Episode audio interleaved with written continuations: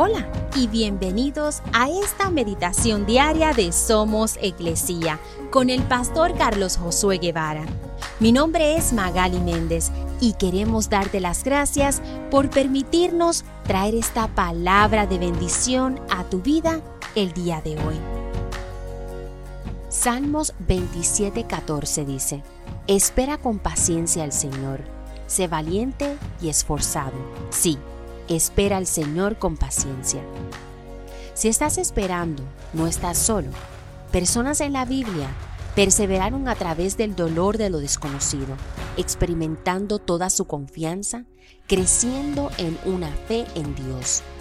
Noé esperó en un arca llena de animales por meses. Moisés pasó 40 años vagando por el desierto, esperando que Dios lo llevara a la tierra prometida. Ana, Saraí y Rebeca esperaron humilladas mientras la familia se burlaba de ellas por no tener hijos. Pero todas estas personas aprendieron a depender de Dios en la espera. Nosotros hoy también podemos depender de Dios en la espera. No estás solo. Hay otras personas que saben cómo te sientes y que están esperando ver esa gran obra y respuesta de parte de Dios. Esperar nos hace aferrarnos a Dios más que aún en el resultado.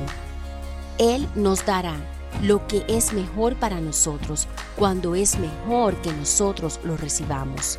Aunque nuestra perspectiva es limitada, la suya es eterna.